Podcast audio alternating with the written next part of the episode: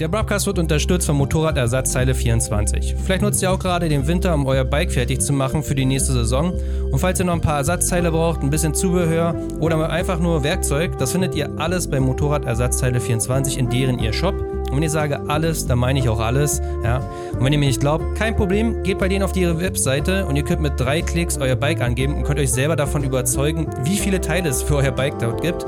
Das hat natürlich den Vorteil, ihr macht eine Bestellung, kriegt alles mit einem Paket ins Haus und müsst nicht irgendwie auf sechs Internetseiten gucken, wer hat jetzt gerade was und dann vier Wochen aufs letzte Paket zu warten und dann nicht pünktlich in die Saison zu starten. Und mit jeder Bestellung bei ME24 unterstützt ihr indirekt natürlich auch den Broadcast. Und jetzt viel Spaß mit der Folge.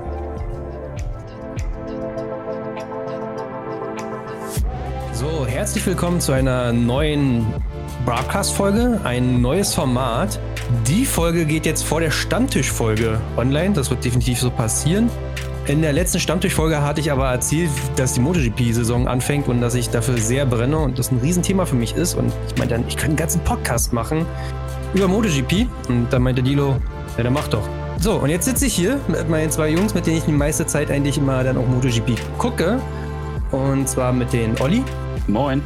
Und nochmal den Max. Moin, moin. Also ich habe mir gedacht, MotoGP ist eine fette Sache. Ich bin davon seit Jahren begeistert. Eigentlich auch jeden irgendwie da mal mit reingebracht hat, der ist auch irgendwie darauf hängen geblieben. Und ich glaube für euch, für viele ist das noch so ein Thema, mit dem man sich gar nicht beschäftigt hatte. Wir wollen die Folge mal so nutzen, grundsätzlich MotoGP zu erklären, was der Rennsport so besonders macht, so ein bisschen auch das alles so ein bisschen einordnen.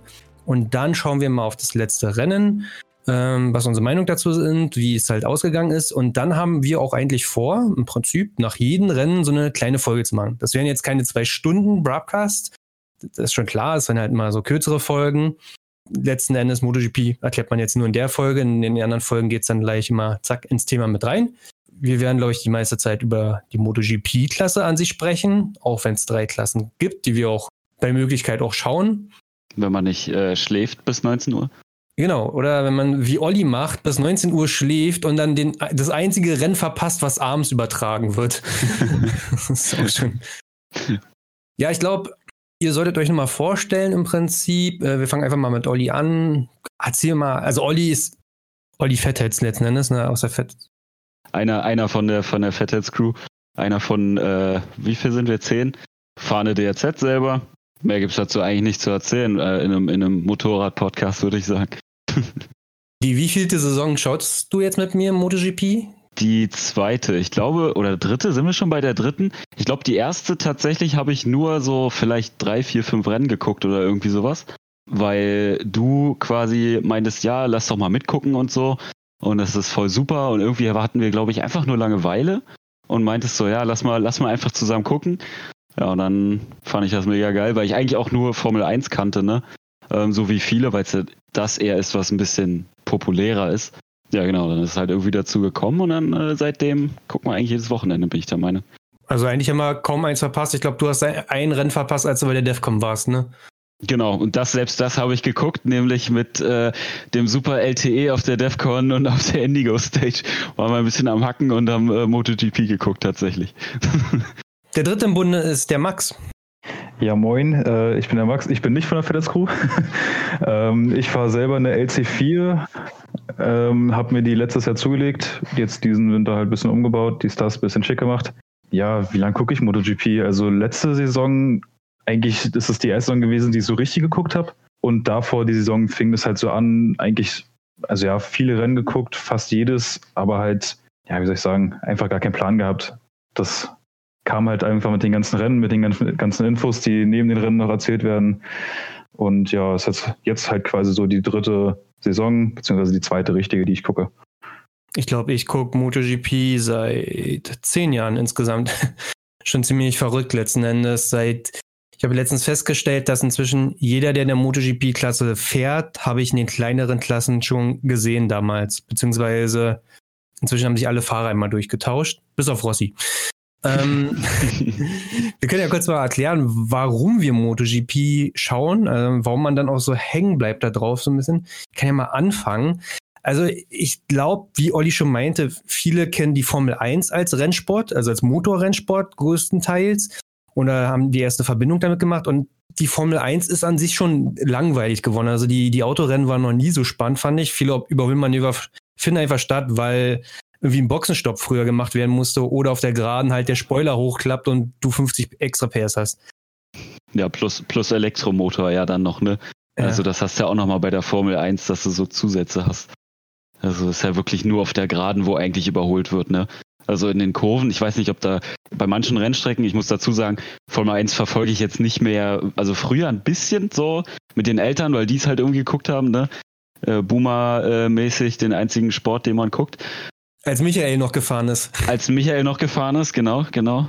Auf manchen Strecken bin ich der Meinung, passt da, passen da überhaupt zwei Autos nebeneinander? So? Monaco? Nee, ich glaube nicht. Also, ja gut, Monaco ist natürlich das Paradebeispiel, aber auch andere Strecken bin ich der Meinung, da wird's eng, da passen vielleicht zwei Autos nebeneinander, aber es kommt nie zum Überholmanöver, ne?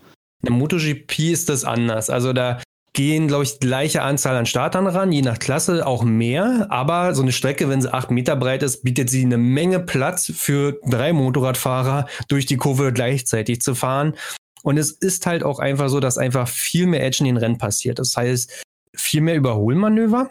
Es ist auch wirklich äh, Ellbogen an Ellenbogen, sieht man oft, wenn die aneinander fahren oder aus den Kurven raus beschleunigen. Und es ist wirklich teilweise ein Hin und Her. Also auch in den kleinen Klassen in der Moto 3 ist das dann so, dass wenn der erste über den Zielstrich fährt und der 15. über den Zielstrich fährt, dass da manchmal nur anderthalb Sekunden dazwischen sind. Also ein, zwei Sekunden trennen den ersten und den 15. da teilweise und vor der letzten Kurve hast du gar keine Ahnung, wer da gewinnen wird. Das kann Platz 8 sein, der auf die 1 fährt. Ja, und ich finde, äh, man hat auch, also das beste Beispiel dafür ist, man hat, glaube ich, noch nie ein Rennen gesehen in der MotoGP, wo jemand überrundet wurde. Also ich kenne keins. Guck natürlich nicht so lange wie du, vielleicht kennst du eins. Ja, wenn die Leute stürzen, wenn die Leute stürzen, passiert sowas, aber sonst eigentlich nicht. Hm. Und ich bin der Meinung, ich kann mich daran erinnern, in einer Formel 1 oder in anderen Sport, äh, also Autorennsportarten gibt es das. Ja, genau. Und dazu kommen dann irgendwie auch noch diese ganzen Charaktere, die man ja in diesem Rennsport hat. Also so mehr man sich damit beschäftigt und so ein besseres Bild man zu den Fahrern bekommt, desto mehr merkt man auch, dass das verschiedene Charaktere sind. Die Motorräder sind auch unterschiedlich. Und du merkst auch, wie die Leute anders fahren. Also du kannst schon sagen, der und der Fahrer bremst wesentlich später. Der Fahrer ist sehr wagemutig oder der Fahrer ist sehr gut darin, sich das einzuteilen.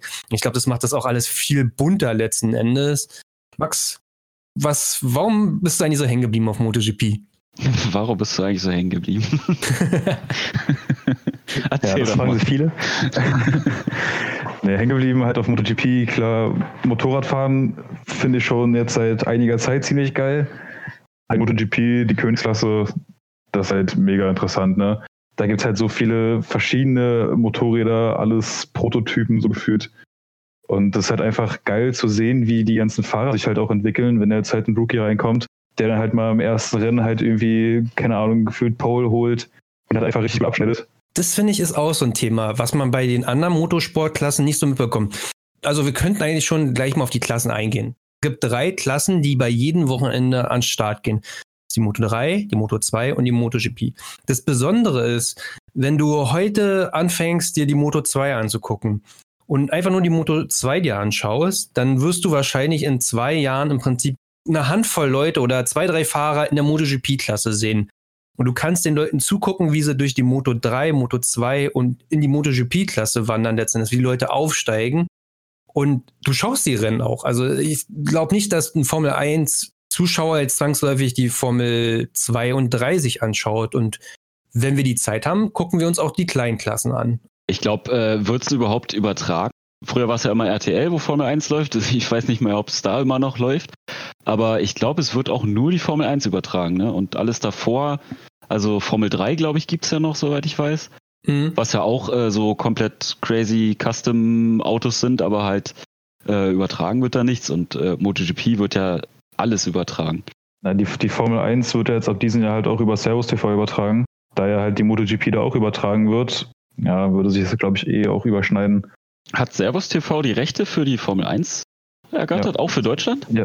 Aber soweit ich weiß, hat die MotoGP oft im im Zuge dessen die, die Übertragungen im Prinzip angepasst. Also es konnte sein, dass die Formel 1 zur gleichen Zeit stattfindet wie ein Moto 2, Moto 3 Rennen, aber nie zur gleichen Zeit wie das MotoGP Rennen, die Königsklasse. Ja. die sind am Sonntag auch in Bahrain gefahren. Also das Rennen jetzt am Wochenende, am Sonntag war einmal Katar, die MotoGP, und die Formel 1 ist in Bahrain gefahren. Also letzten Endes ist es um die Ecke. Ein paar Kilometer weit weg. Ja. Aber das bedeutet ja, dass man, also es möglich sein kann, dass wir Moto 2 oder 3 nicht gucken können. Wenn beides in Servus TV übertragen wird. Doch, weil wir haben ja bei The Zone das Abo abgeschlossen. Stimmt, stimmt, stimmt. Habe ich auch erstmal gebraucht, den äh, Stream letzten Sonntag, um die Wiederholung anzuschauen. Ich glaube, das ist auch wichtig zu sagen. Also, wenn ihr die MotoGP sehen wollt, das nächste Rennen ist am Sonntag, wird auf Servus TV übertragen. Ich glaube, 19 Uhr geht es dann los, dann den Sonntag. Und könnt ihr auf Servus TV einfach for free schauen. Und wenn ihr dann ein bisschen mehr mal sehen wollt, das heißt die Trainings und die Qualifyings, die am Freitag und am Samstag stattfinden, das kann man dann auf The Zone, wo man dann so ein Videopass sich klickt. Ja, beziehungsweise am Samstag ähm, überträgt Servus TV halt auch das vierte Training von der MotoGP hm. und äh, alle sechs Qualifyings. Ne? Also jedes, jede Gruppe hat ja quasi zwei Qualifyings. Ich denke mal, das ist in der Formel 1 auch so, da kenne ich mich da nicht so aus. Aber halt Qualifying 1 und 2 also auf alle drei Klassen halt insgesamt dann sechs Qualifyings und die werden halt Samstag auch kostenfrei auf Servus TV übertragen. Ach, siehst du, die Frage wäre auf, fährt die Formel 2 vor der Formel 1? Oder haben die einfach einen separaten Terminkalender? Weil das ist ja so, man sagt dann immer, das ganze Paddock reist ja durch die Gegend und alle drei Klassen fahren immer am selben Tag auf derselben Strecke. Ich wüsste jetzt nicht, ob bei Formel 1, Formel 2 und Formel 3 immer alle am Start sind und immer dieselbe Strecke fahren, ne? Also ich weiß, dass auf jeden Fall vor der Formel 1 irgendwelche anderen Rennen meistens äh, stattfinden, aber ich weiß nicht, ob das dann meistens so lokale Klassen sind. Also gibt ja auch sowas wie äh, Red Bull Rookies Cup oder irgendwie sowas äh, bei, Motorradrennen. Vielleicht ist das dann bei der Formel 1 so, hm. dass das dann davor läuft. Was ich gerade gesehen habe, fährt die MotoGP das nächste Rennen auch wieder in Katar? Ja. ja. Also es ist wieder äh, Corona-bedingt äh, so, dass die zweimal dieselbe Strecke fahren, also zumindest jetzt am Anfang. Genau. Hm. Wir könnten mal die Klassenart klären. Also es gibt drei Klassen. Es gibt die kleine Klasse, die Moto 3 Klasse, wo halt die Nachwuchsfahrer im Prinzip starten. Also das Starterfeld ist da relativ jung. Ich glaube, es fängt so mit 16, 17 Jahren an da. 15, 16 teilweise schon. Und ja. geht dann halt hoch. Es gibt auch, die ist reglementiert. Du darfst halt nicht irgendwie 31 sein und da immer noch fahren passiert aber in den seltensten Fällen. Die meisten steigen dann auf oder gehen woanders hin. Das sind Einzylinder, 250 Kubik Motoren, die die verbauen müssen. Und drumherum das Chassis, Verkleidung, Motor, das dürfen die Hersteller alles nach ihren eigenen Gusto bauen. Wie gesagt, es gibt so ein paar Sachen, rüber hinweggehen, dürfen nicht zu leicht sein und die Motoren müssen dementsprechend halten. Aber es gibt dann halt, sagen wir mal, eine ja, die auch nur drei, vier Hersteller dann im Bereich und dann kaufen sich die Teams die Bikes ein. Also es gibt eine Honda, eine KTM und zwei kleinere Hersteller, glaube ich, sind das, ne? Ich denke, gerade in der Moto 3 äh, ist es noch am wenigsten Unterschied, welcher Hersteller es ist. Also glaube, da macht es vielleicht eine, eine, weiß ich nicht, eine Zehntel, wenn überhaupt Unterschied, ob du jetzt das, äh, den Hersteller oder den Hersteller fährst. Das wird ja dann je nach, äh, also Moto 2, MotoGP dann immer krasser erst.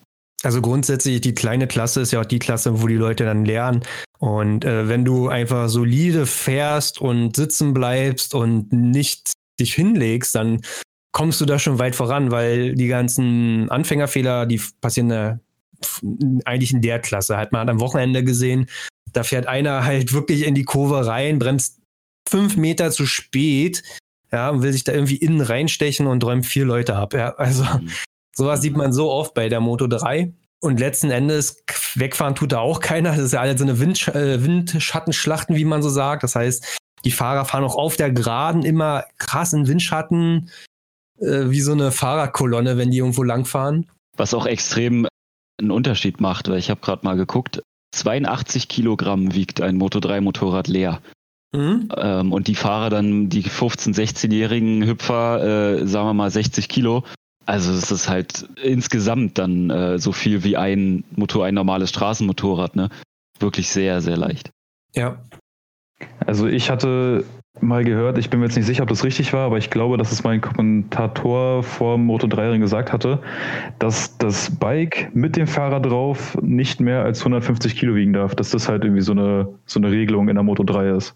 Was gut möglich sein könnte, wenn man die Fahrer da sieht, äh, außer Darren Binder, der irgendwie komplett da raussticht. Ja, letzten Endes, die Bikes haben, glaube ich, so 60 PS, sagt man, ne? So in den Dreh ja, werden die haben. Wie gesagt, das ist dann so die Anfängerklasse, wo die Fahrer anfangen, Erfahrung zu sammeln. Die fangen nicht bei Null an, die fahren ganz kleinen Klassen, auch oft regional davor, aber steigen dann halt in die Weltmeisterschaft auf Moto 3. Dann gibt es die mittlere Klasse, das ist die Moto 2. Das war früher, bis vor zwei Jahren, 600 Kubik Vierzylindermotoren. Tatsache ein richtig Honda CBR Motor war das. Und heute sind es 765 Kubik Dreizylinder von Triumph. In der Moto 2 Klasse ist das Besondere, es gibt Einheitsmotoren. Jeder Hersteller kriegt im Prinzip denselben Motor und kann drumherum sein Motorrad bauen. Das heißt, Rahmen, Chassis, Schwinge, Federelemente und Verkleidung sind Sachen, die dann der Hersteller anpassen kann. Und der Motor darf nicht geöffnet werden, darf nicht modifiziert werden. Und auch die, die Elektronik, die da verbaut ist, da gibt es so ein bisschen Elektronik mit dazu, nicht viel. Traktionskontrolle, glaube ich, ist es. Und Anti-Schluffkontrolle ist das, glaube ich, die sie einstellen können. Aber ist die Klasse mit den Einheitsmotoren. Das macht man, weil einfach würde man jeden Hersteller jetzt das freilassen, einen eigenen Motor extra für diese spezifische Klasse zu entwickeln. Hersteller wie KTM haben keinen 600 Kubik Motor irgendwo gerade zu liegen. Die müssten einen entwickeln, um damit teilnehmen zu können. Und so nimmt man halt dem, gibt man den, den Hersteller die Möglichkeit für ein kleines Paket, also Preispaket, halt ein Motorrad zu bekommen, mit dem man halt racen kann. Sonst würden die Kosten da einfach komplett explodieren. Man will das halt auch einfach ein bisschen klein halten, damit man auch den Zugang für Fahrer ohne große Sponsoren da auch noch sichern kann. Es ist ja schon äh, für, für die Hersteller, die in der MotoGP teilnehmen, ein extrem riesiger Kostenaufwand. Also ein so ein MotoGP-Motorrad kostet ja über eine Million oder so, ne? Ja. Und äh, wenn die das dann auch noch mit der Moto 2 alles machen müssten, ist halt einfach äh, der Aufwand des Geld. Da würden wahrscheinlich nur noch zwei Hersteller teilnehmen, weil sie dann schon halbe Massenproduktion machen. Und ja, deswegen ist das, glaube ich, auch ein großer Grund. Ja. Also es gibt dann auch nur, warte, ich, oh, ich finde jetzt gar nicht die Übersicht. Im Prinzip die Hersteller, früher gab es wesentlich mehr, als die Klasse neu war. Das heißt, KTM selber hat noch ähm, Rohrrahmen geschweißt, wie man das von ihren Modellen kennt. Ganz typische Geschichte. Dann gab typische Hersteller für Rahmen und Zulieferer. Das sind dann Suta und Kalex und ganz verschiedene andere. Also es gab wirklich mal, ich glaube, insgesamt so 15 verschiedenste Hersteller und heute sind es nur noch vier. Die meisten fahren auf Kalex, selbst KTM kauft ein Alu-Chassis bei Kalex ein. Das ist eine deutsche Firma, die so Zulieferer schon immer war für richtige Serienmotorräder und sind spezialisiert im Prinzip auf Alu-Rahmen. Ja? Aber so wie KTM halt mal einen Rohrrahmen hergestellt hätte, könntest du auch einen Carbonrahmen herstellen. Also da hast du eine freie Hand letzten Endes. Und da hat sich auch so ein bisschen abgezeichnet, dass eigentlich auch die Kalex das definitiv bessere Motorrad ist. KTM hat halt äh, gemerkt, dass bei einem Wheelie immer äh, vorne der Rahmen reißt und deswegen haben sie sich dann gedacht, sie müssen mal einen anderen Rahmen nehmen. Nee, Spaß beiseite. Trotzdem gibt es in der Moto 2 viele Teams auf jeden Fall am Start. Das ist eigentlich eine Klasse, die mir sehr viel Spaß macht das sind auch schon richtige Motorräder. Man kann ja mal sagen, die Moto 3 hat im Prinzip die 125er Zweitaktklasse damals abgelöst und die Moto 2 die 250 Kubik Zweitaktklasse. Und also zwischen diesen beiden Klassen, da ist schon nochmal ein Unterschied. Die Motorräder der Moto 2 haben so 140 PS und wiegen 140 Kilo. Das sind schon richtige Raketen letzten Endes. Und für uns Otto-Normalverbraucher wären die auf der Rennstrecke schon viel zu viel. Genau, also eine Moto 2 würde ich auch sagen, ist deutlich schneller als jede, äh, jede Straßen, jede Straßentausender, die man sich so kaufen kann. Ne? Also in der MotoGP treten nur Prototypen an. Keins dieser Bikes wird irgendwie auf der Straße stattfinden letzten Endes, also mit einer Zulassung oder so. Die sind da meilenweit davon weg. Und das ist auch so gewollt. Das ist halt wie die Formel 1 Prototypenbau. Es ist auch in der MotoGP alles Prototypenbau. Es gibt aber immer noch sowas wie ich sag mal, früher die DTM war oder so eine Tourenwagenmeisterschaft näher an den richtigen Modellen ist, gibt es die World Superbike Championship, womit Straßenmaschinen gefahren wird. Also da tritt halt eine BMW S1000 an gegen eine Ninja, gegen eine R1. Okay, das war die Moto 3 Klasse. Dann kommen wir zu der Königsklasse, die MotoGP Klasse mit 1000 Kubik oder ganz genau genommen 999 Kubik. Da kannst du bauen, was du willst, to the max. Du kannst äh, rein Vierzylinder bauen, du kannst V4 Motoren bauen, du kannst V3 Motoren, V5 Motoren bauen. Äh, Dreizylinder gab es auch schon. Da kannst du bauen, was du willst. Alles Sauger natürlich, keine Turbos. Ne? Jetzt hier nicht irgendwie mit Kawasaki H2R oder so irgendwie ankommen. Aber das ist dann, wo komplett im Prinzip dieser Prototypenbau zum Maximum getrieben wird, wo einfach geguckt wird, wo kann man noch ein bisschen rausziehen an Entwicklung, wo kann man den nächsten Schritt machen. Dinge, die dort passieren, kommen dann auch zehn Jahre später bei den Straßenmaschinen an. Ja, das Einzige, woran sich halt eigentlich jeder Hersteller halten muss, ist, dass du halt im Rennen 22 oder 21 Liter Sprit irgendwie zur Verfügung hast. Also eins von beiden. Daran begrenzt sich halt, sage ich mal, die Leistung, die du fahren kannst. Und wo dann halt auch entwickelt wird, wie kann man mit quasi noch sparsamerer, also mit noch sparsameren Gemisch halt irgendwie gefühlt noch mehr Leistung fahren. Also das ist halt dann auch wieder so das Interessante bei der Sache, also bei der Geschichte Motor in der GP halt, ne? Die Motorräder, ein Motorrad kostet so ungefähr eine Million. Kann man ja mal so sagen. Also ist immer so ein Richtwert, aber es ist nicht so, dass es immer nur ein Motorrad gibt. Die kommen mit sieben Motoren da an, je nach Hersteller. Also wenn du so ein richtiger etablierter Hersteller bist, der seit Jahren dabei fährt, glaube ich, sind sieben Motoren, die du pro Saison zur Verfügung hast. Wenn du so ein Hersteller bist, der vor ein paar Jahren eingestiegen ist oder noch relativ frisch, hast du ein paar mehr Motoren zur Verfügung. Einfach um Fehler auszumehren. Also einfach, dass du Fehltritte auch machen kannst und nicht darunter leidest. So ein paar Freiheiten mehr hast als ein Team, das noch viel entwickeln muss. Und alles an diesem Motorrad verschleißt. Nach jedem Rennen, nach jedem Training wird immer irgendwas ausgetauscht. Und es kann auch sein, dass der Rahmen nach zwei Rennen ausgetauscht wird. Deswegen ist es schwer zu sagen, das ist das eine Motorrad, weil es immer so einen stetigen Wechsel gibt. Es ist Tatsache auch so, dass wenn die die Motorräder so komplett in die Walachei schießen, die sich fünfmal überschlagen und aussehen wie Kernschrott, schrauben die alles ab und der Rahmen und der Motor fährt am nächsten Wochenende wieder. Das, was passiert halt. Ne? Ja, zu unterschreiben quasi, wie genau die da arbeiten. Also soweit ich weiß, vermessen die ja auch nach jedem Rennen den Rahmen. Ne? Also sie vermessen jedes Mal, ob die Abstände noch stimmen, ob sich durch irgendwelche kleinsten Wackler oder einfach durch die, durch die schiere Kraft von den Motorrädern, ob sich da irgendwie der Rahmen verzogen hat oder so. Überlegen dann, ob sie das Ding nochmal verbauen oder nicht.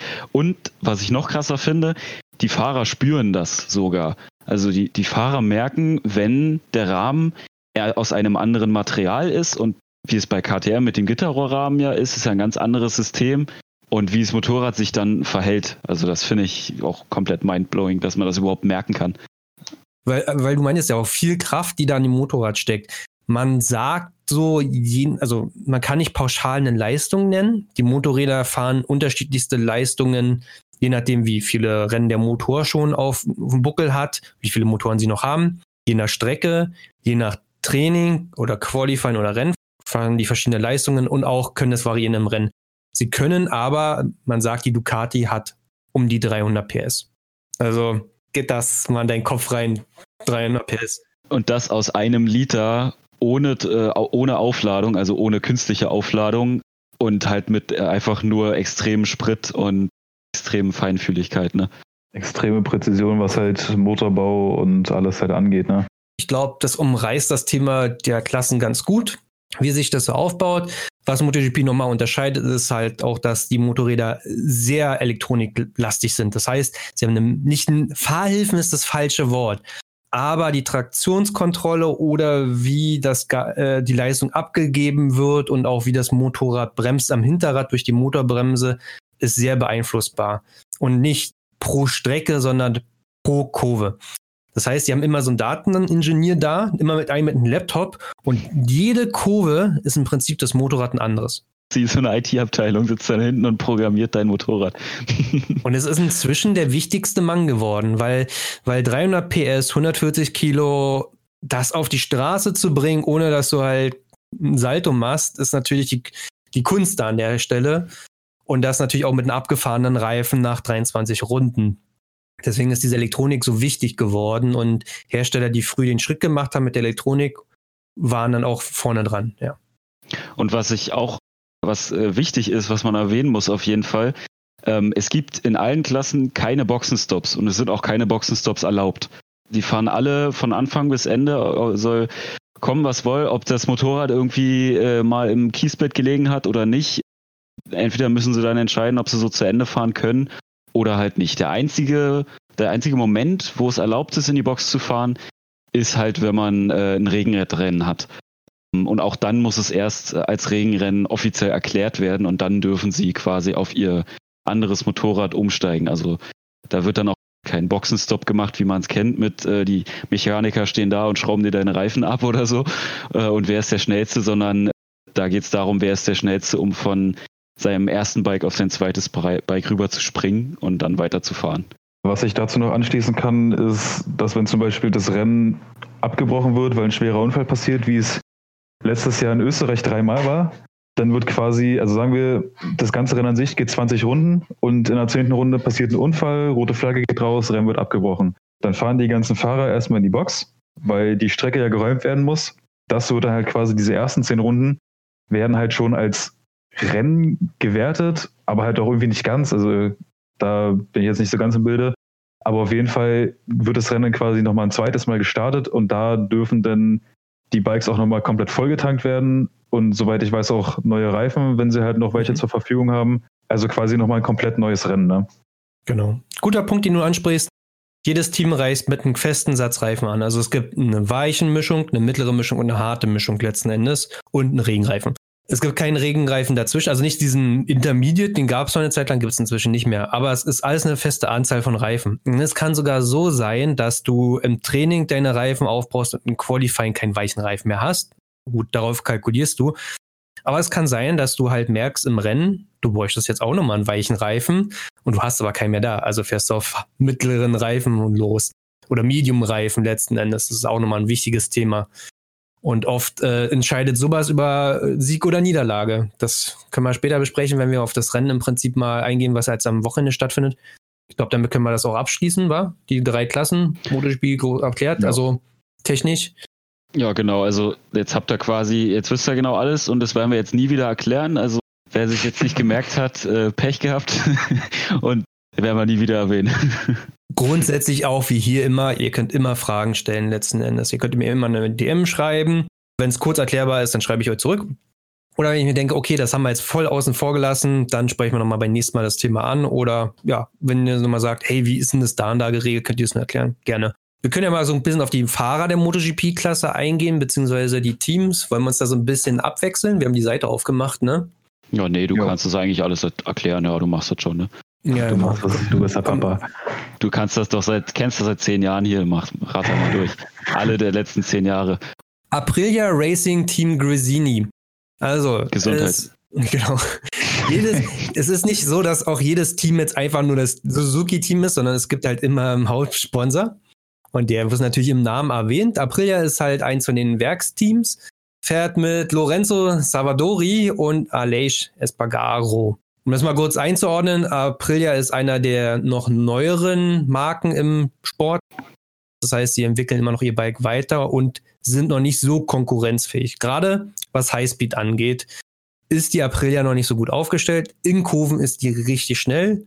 Sie haben auch mit Aleix Espargaro einen Fahrer, der auch definitiv sozusagen zurückgehalten wird von dem Motorrad selbst. Also er könnte schneller sein, aber die Aprilia gibt ihnen halt nicht das, was er bräuchte, um wirklich ja, da mitzukämpfen ganz vorne. Die Aprilia, wenn sie Top 10 erreicht, sind die richtig zufrieden letzten Endes. Genau, Aprilia hat quasi, äh, die waren ja jetzt beim letzten Rennen, war glaube ich Sechster oder Siebter? Ich glaube Siebter. Siebter.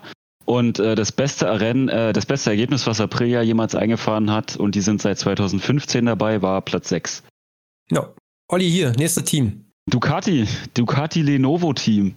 Bei Ducati fährt Jack Miller mit und Francesco Bagnaia. Beide fahren diese Saison das erste Mal bei dem Team, also beide sind vorher schon Ducati gefahren, allerdings beim Satellitenteam und sind jetzt das erste Mal beim Ducati Werksteam dabei, also wirklich beim Hersteller mit voller Unterstützung.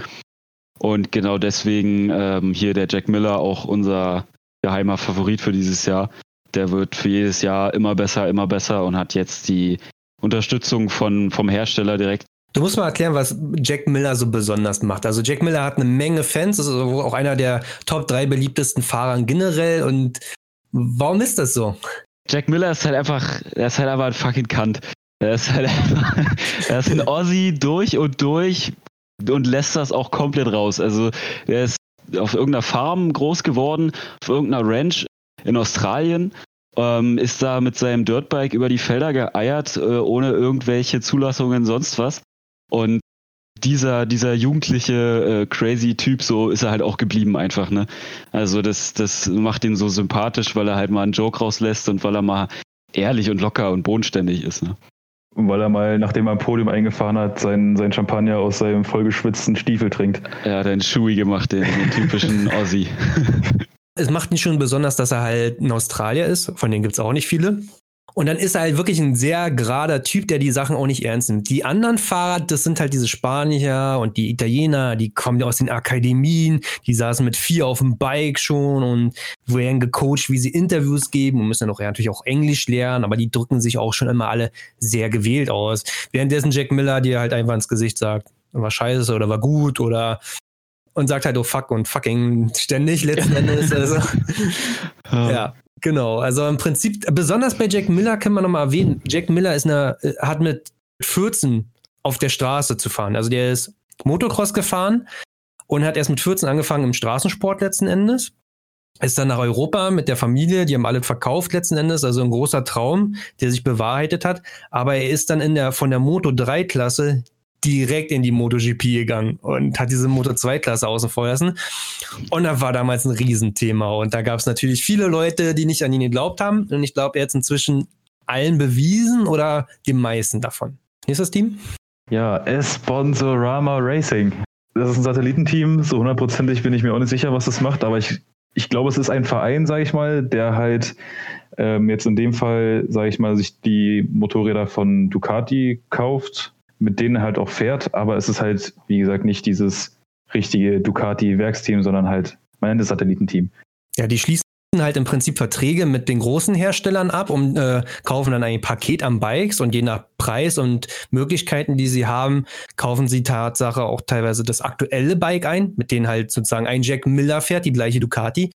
Oder das Vorjahresmodell oder das Vorvorjahresmodell. Also dann halt wirklich das Modell aus 2019 welche Fahrer gibt es bei Esponsorama Racing? Bei Esponsorama Racing gibt es einmal den Luca Marini und den Enea Bastianini, beide letztes Jahr aus der Moto 2 aufgestiegen. Der Bastianini hat letztes Jahr sogar die Weltmeisterschaft in der Moto 2 gewonnen. Ja, beides talentierte Fahrer, würde ich mal sagen. Bastianini stellt sich da eher aber ein bisschen besser an als Marini jetzt in den Tests. Luca Marini, Halbbruder von Valentino Rossi, viel Geld mit dahinter letzten Endes. Ne? Also viel Aufmerksamkeit, viel Geld letzten Endes, aber auch gerechtfertigt. Also auch Luca Marini hat um die Weltmeisterschaft gekämpft bis zum letzten Rennen letztes Jahr in der Moto 2 gegen Ernaste Iana Bastianini, der auch mal The Bestie genannt wird. Na gut.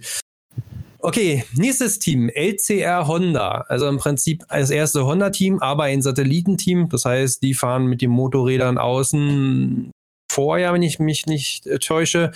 Taka Nakagami, der einzige Japaner im Prinzip in der MotoGP-Klasse.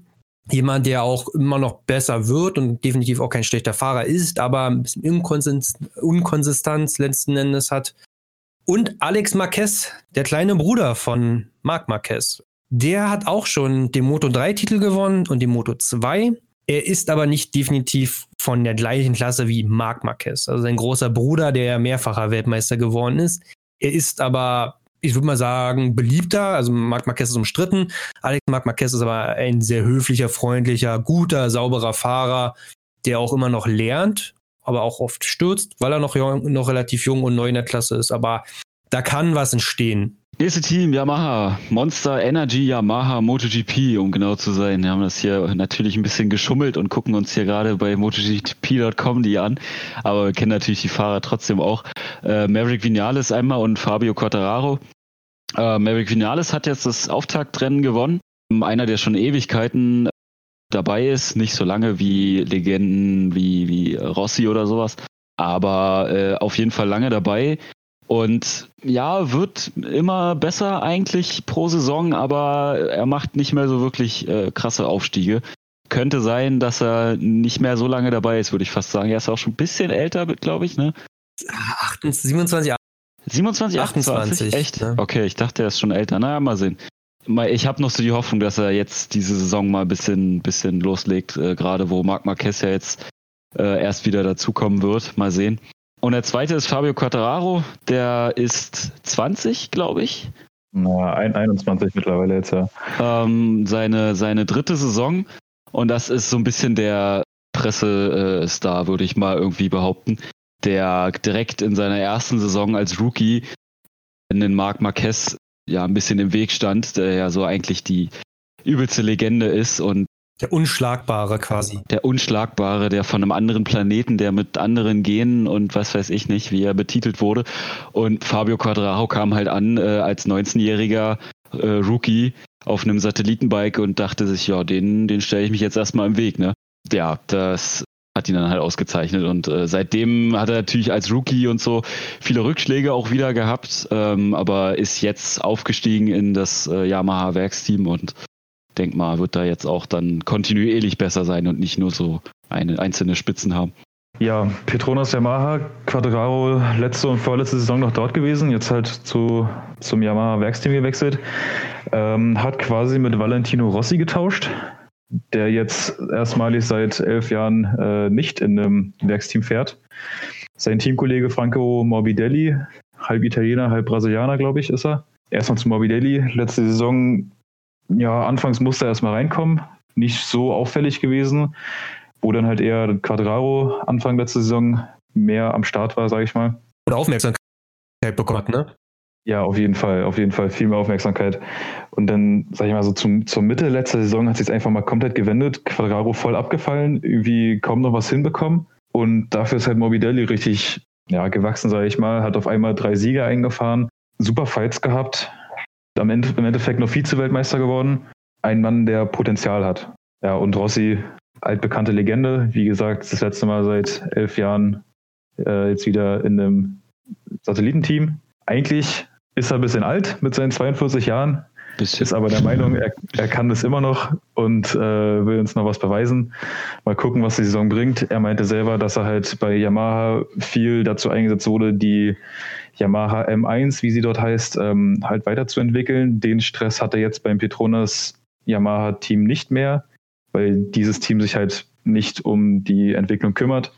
Hier hat er jetzt den Kopf quasi frei, um sich halt auf die Rennen zu konzentrieren und ich bin gespannt, was er halt aus der Chance jetzt noch macht. Genau, also zu Morbidelli kann man noch hinzufügen, der ist letztes Jahr schon auf den, also 2020 auf den 2019er Modell gefahren und war tendenziell immer die beste Yamaha. Das heißt, auf altem Material war er besser als die mit dem neuesten Material und mit Werksunterstützung.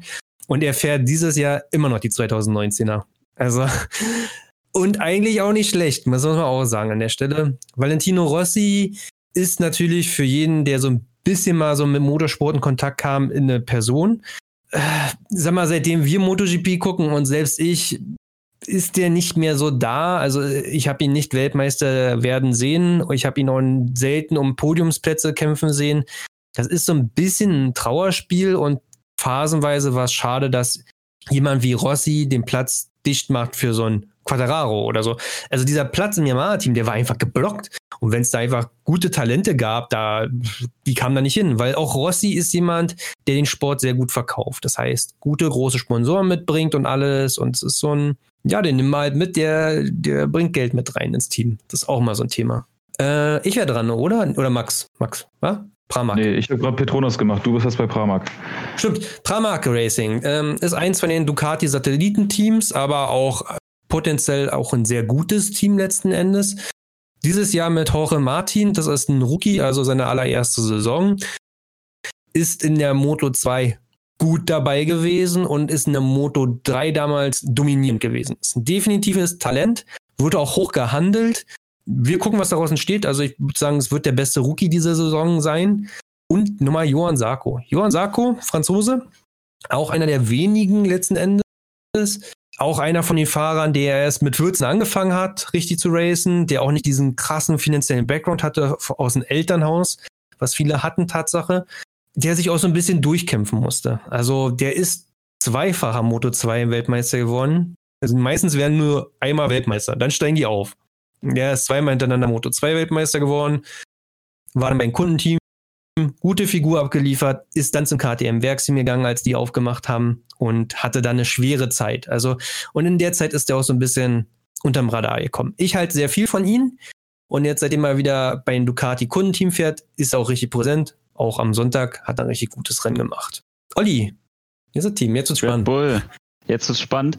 Tatsächlich kann ich zu denen gar nicht so viel sagen. Also ich glaube, Max, du kannst da mehr erzählen zu Brad Binder und so weiter. Das Brad Binder auf jeden Fall, ja.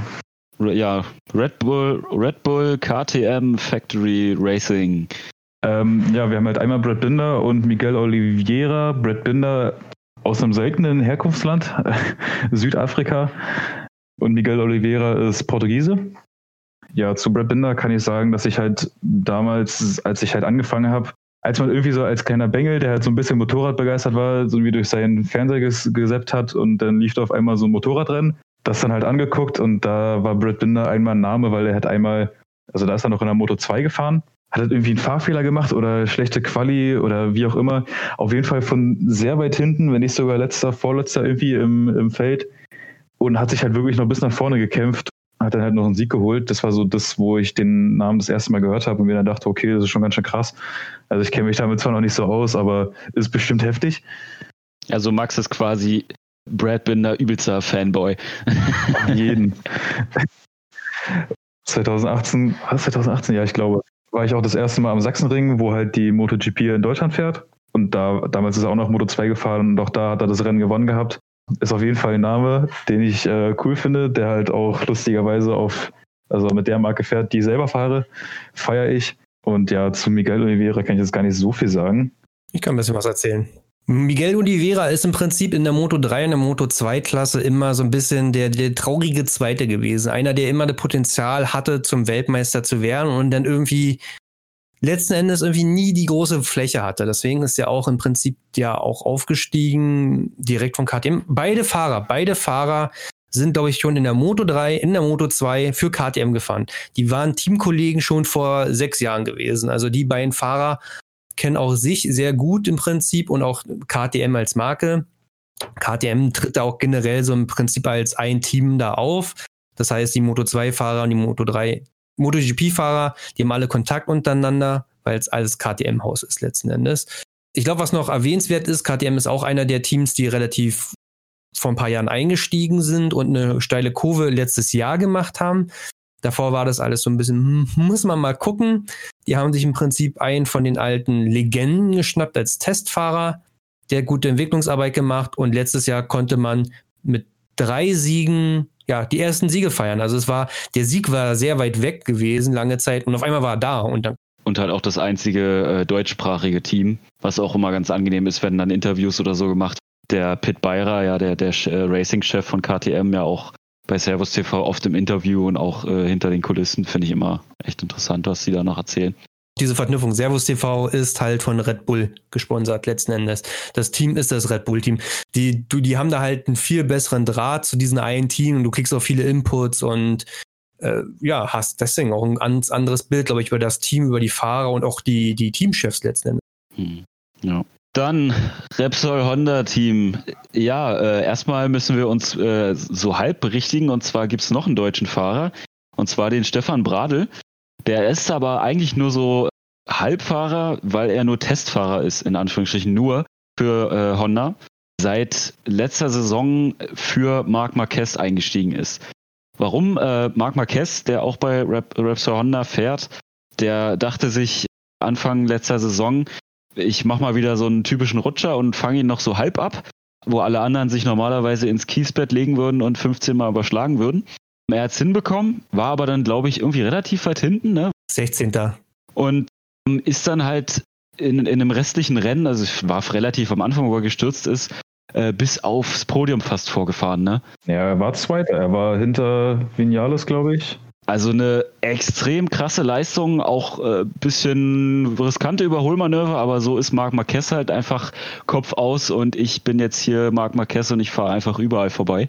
Er hat es diesmal aber übertrieben, hat zwar eine echt gute Show gemacht, aber ist dann nochmal, ich glaube sogar in derselben Kurve, Ja. da hat er sich gemault und hat sich dann ganz unglücklichen Oberarm gebrochen. So unglücklich, dass er dann letztendlich die komplette Saison bis jetzt sogar das erste äh, Rennen von dieser Saison ausgefallen ist. Er hat zwischenzeitlich nochmal versucht, beim Fenster aufmachen ist dann der Oberarm nochmal gebrochen. Okay, man musste mal erstmal nochmal die Geschichte erzählen letzten Endes. Mit den Oberarmen, er hatte, das ist, man sieht das oft, dass sich im Prinzip Fahrer einen Unfall haben, was brechen, Metall einsetzen lassen und am nächsten Wochenende wieder da sind. Nicht in der Form, wie sie normalerweise da wären, aber sie fahren oft mit, das sieht man oft. Das gleiche dachte sich Marc Marquez. Bisschen Oberarm, so Metall reinsetzen lassen, wunderbar, nächstes Wochenende bin ich am Start. Das hat ein Training gehalten und dann hat er gesagt, okay, ich fahre nach Hause. Und drei Tage später hieß es dann, dass die Titanschiene im Arm sei gebrochen. Und nicht durch die Belastung äh, im Training, nein, nein, nein, nein, oder ja, auch die trainieren ja auch abseits der Strecke. Nein, er hat ein Fenster aufgemacht zu Hause und dabei sei es passiert. Das ist die offizielle Begründung gewesen von Marc Marquez und dem Team. Naja, keiner hat es geglaubt und dann verschob sich das auch immer wieder nach hinten. Also ab irgendeinem Punkt hat man gesagt, der kommt halt einfach dieses Jahr nicht mehr wieder. Stefan Bradl, der Testfahrer für Honda, hat ihn das ganze Jahr dann ersetzt, also die gesamte Saison, bis auf ein Rennen. Das allererste, wo er gestützt ist. Und Marc Marquez wurde dann noch zweimal operiert. Ne? Also es gab im Prinzip eine Entzündung nochmal und ach, es ist ganz schwierig. Es ist auch so, dass er eigentlich an Sonntag mitfahren sollte und aber auch abgesagt hat. Und er sagt, er ist noch nicht an dem Punkt. Und es ist auch so ein bisschen fraglich, ob er generell noch mehr mitfahren wird und wenn ja, in welcher Form. Davor, 2019, hat er die Saison komplett dominiert. Ich glaube, wie viele Rennen gewonnen? 14 Rennen gewonnen oder 13 Rennen gewonnen? Zweimal Zweiter geworden, ein technischer Defekt gehabt. Also absurden Lauf. Er war im Prinzip unschlagbar für Jahre gewesen. Äh, wer Weltmeister getippt hat, hat immer Marquez gesagt und Zweiter war dann interessant. Ja, und deswegen war die Saison letztes Jahr schon so stark und spannend gewesen, weil Marquez war nicht dabei. Wer wird denn jetzt Weltmeister? Stand jetzt heißt es, beim dritten Rennen ist Marc Marquez dabei, ne? Ansonsten Paul Espargaro. Paul Espargaro, genau. Ähm, der ist vorher bei KTM gefahren, übernimmt jetzt den Platz bei Honda. Ja, mal sehen. Also ich denke mal, der wird da schon gut an einem, an einem guten Platz sein. Hat ja viel gezeigt, dass er bei KTM äh, auch gut mitentwickeln kann und schlauer Fahrer ist, würde ich fast sagen. Ne? Ja, genau. Also im Prinzip ein Fahrer, der auch relativ unkonstant ist, aber du erahnst, dass er schnell ist. Der wollte den unbedingt den allerersten Sieg für KTM damals einfahren. Das war eine große Mission für ihn gewesen. Er hat es leider nicht schaffen können er hat das Bike auch gut entwickelt letzten Endes. Also er hat auf jeden Fall gute Arbeit geleistet für KTM, das Motorrad so stark zu machen. Team Suzuki Extra. Tja, Suzuki auch ein Team, was erst seit 2016 wieder fährt. Hat, glaube ich, 2018, 19 sich zwei Rookies im Prinzip ins Boot geholt, zwei Youngster. Also Oft sieht man das in so einem Werksteam gerade, dass es immer so ein Routinier, Routinier gibt, einen, der schon lange dabei ist, viel Erfahrung hat und also ein so ein Youngster, mal gucken, den man so groß sieht. KTM und auch Suzuki haben das im Prinzip anders gemacht. Also Suzuki hat gesagt, wir holen den Joan Mir und den Alex Rins, zwei junge Fahrer und auf die setzen wir. Die haben alles richtig gemacht. Joan Mir wurde letztes Jahr Weltmeister in einer Art und Weise, die so unspektakulär sein könnte wie nichts anderes. Also ein Rennen hat er gewonnen, er hat eine sehr eigene Fahrweise, da können wir mal, mal drauf eingehen, wenn wir über das Rennen sprechen vom letzten Sonntag. Die Suzuki an sich, also wir hatten noch gar nicht die Honda eingeordnet. Die Honda an sich ist ein sehr gutes Motorrad, aber schwierig zu fahren. Also muss sie sehr aggressiv fahren, sehr spitz, sehr Marc Marquez-mäßig. Paul Espargaro kann das, definitiv. Also ist ein sehr spitzes, sehr aggressives, sehr wildes Motorrad, sagt man der Honda immer nach. Und wenn du sie beherrschen kannst, dann bist du schnell. Die Suzuki ist ganz anders. Die Suzuki ist das weicheste, das softeste, das entspannteste fahrende Motorrad. Das ist nicht sehr leistungsstark, es hat keinen starken Bremsen. Das ist nix, nix ist überragend, aber es ist eine wunderbare Basis kann quasi jeder fahren. Also wir könnten es auch fahren, easygoing. Keine genau, wir könnten eigentlich auch Weltmeister auf den Ding werden. Kann sich raufsetzen, wir mit unseren Supermotos ist ja ähnlich. Also DRZ, ich fahre ja auch Suzuki, ne? Also von daher setze ich mich halt darauf und fahre halt los. Also. Der Leistungsunterschied ist halt auch nur minimal, sind ja auch nur drei Zylinder mehr. Ja, deswegen, also von daher. nee, aber klar, ein sehr ausgewogenes Motorrad und ähm, was keine Schwächen hat, aber auch keine Schwer Stärken und mit einem guten Setup und einem guten Fahrer haben die sich da halt einfach so in der WM-Tabelle immer gut platziert und am Ende des Tages stand Joan Mir äh, da als Weltmeister mit ein paar Punkten Vorsprung. Ja.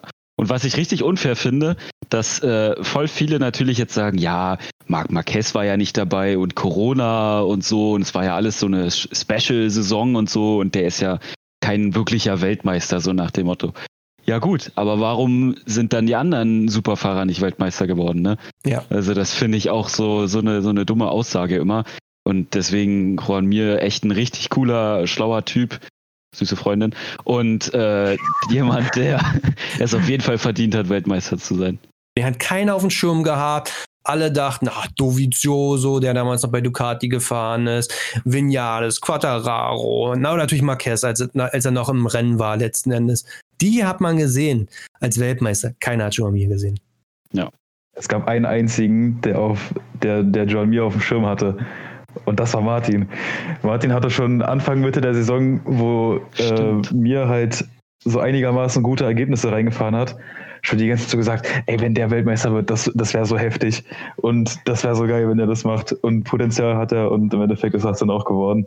Ja, da haben sich die zehn Jahre MotoGP-Erfahrung von Martin auf jeden Fall ausgezeigt. da, es hat funktioniert. Ja, man konnte bei Jean, Jean Mir auf jeden Fall eine sehr steile Lernkurve sehen. Also das ist eigentlich im Prinzip flach angefangen und dann uh, ging es halt richtig bergauf. Das letzte Team. Ich bin dran. Also, wir haben hier das, das einzige Satelliten Satellitenteam von KTM.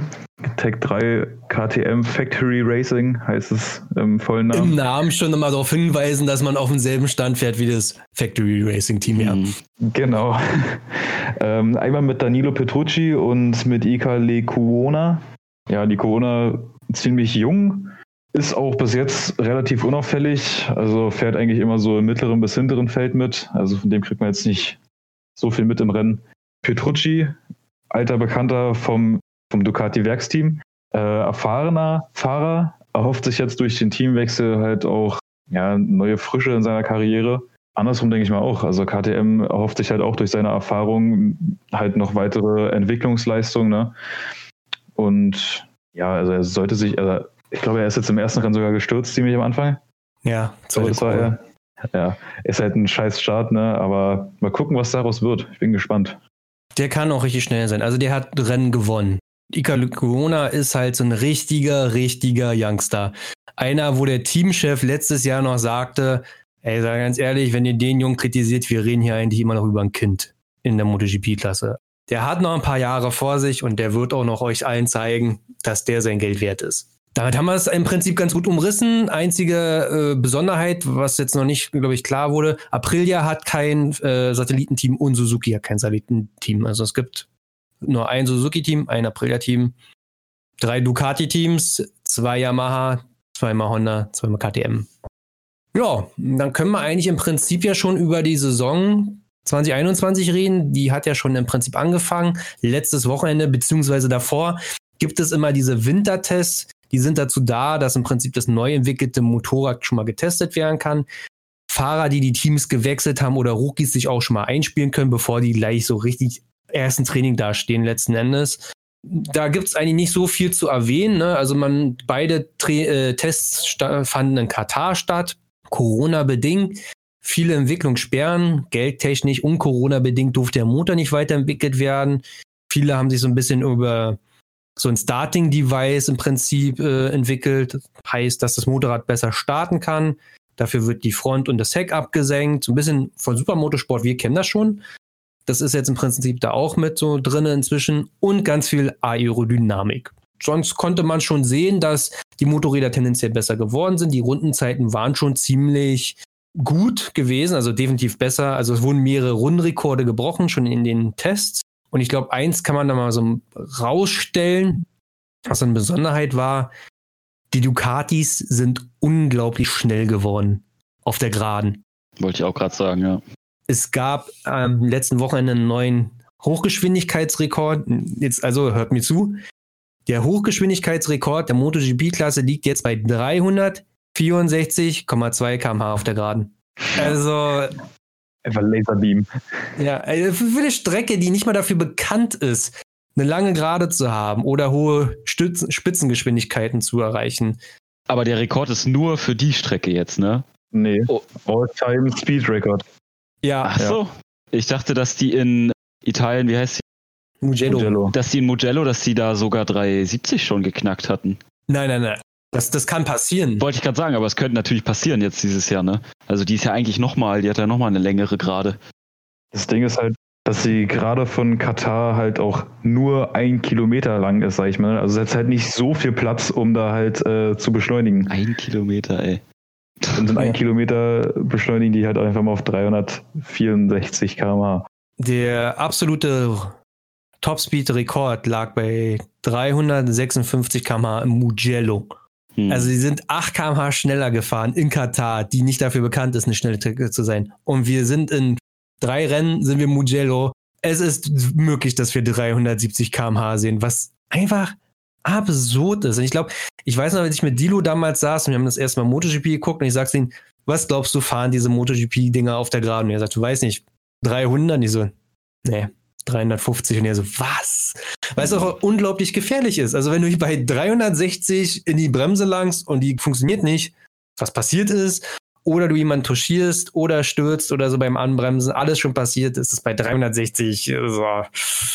So, ja. Vor allem ja in Mugello ja auch äh, die, die Zielgerade am Ende nicht halt so, wie man es kennt, eine Gerade und dann kommt halt einfach eine Kurve, sondern an dem Punkt, wo sie am, fast am schnellsten sind, kommt dann nochmal eine Kuppe, wo sie so bergab fahren und nochmal einen Wheelie machen bei 3,50 oder irgendwie sowas. Und dann so leicht links runter, den Berg links runterfahren. Und das ist, also ein Wheelie sowieso bei der Geschwindigkeit, klar, krank, aber dann noch im Rennen und so. Ich glaube, die, diese, diese Highspeed ergibt sich nicht aus der Motorleistung, weil die Motorleistung ist so ziemlich die gleiche wie schon 2019. Aber die Aerodynamik wurde im Prinzip stark verbessert. Da hat Ducati Pioniersarbeit schon ganz früh geleistet. Ich meine, sie sind auch der erste Hersteller gewesen, der sozusagen Motorräder auf den Markt bringt mit diesen Winglets. Und inzwischen sind die halt so ausgeklügelt, dass sie halt Anpressdruck generieren, aber auch im Prinzip besser durch den Wind schlüpfen. Ja, das wollte ich nur mal herausstellen im Prinzip. Qualifying war unspektakulär. Also ah, es war spektakulär gewesen, dass ein neuer Rundenrekord aufgestellt wurde von, von Francesco Bagnaia, mit dem man nicht gerechnet hatte. Ja. Miller, unser Freund, war auf vier. Leider. Mit dem man eigentlich gerechnet hätte. Ne? Eigentlich, weil, weil Miller halt in den ganzen Trainings und äh, Tests eigentlich halt immer so die schnellsten Runden gefahren ist und immer näher daran gekommen ist, halt den alten Rundenrekord zu brechen, äh, hat man halt eher den Fokus auf ihn gelegt und im Endeffekt hat dann halt Banyaya halt im Qualifying den aktuellen Rundenrekord von Marc Marquez aus 2019, glaube ich, einfach mal um 0,6 Sekunden irgendwie unterboten. Was eine Menge ist. Das ist halt eine richtige Menge. Also gerade in dem, auf dem Niveau.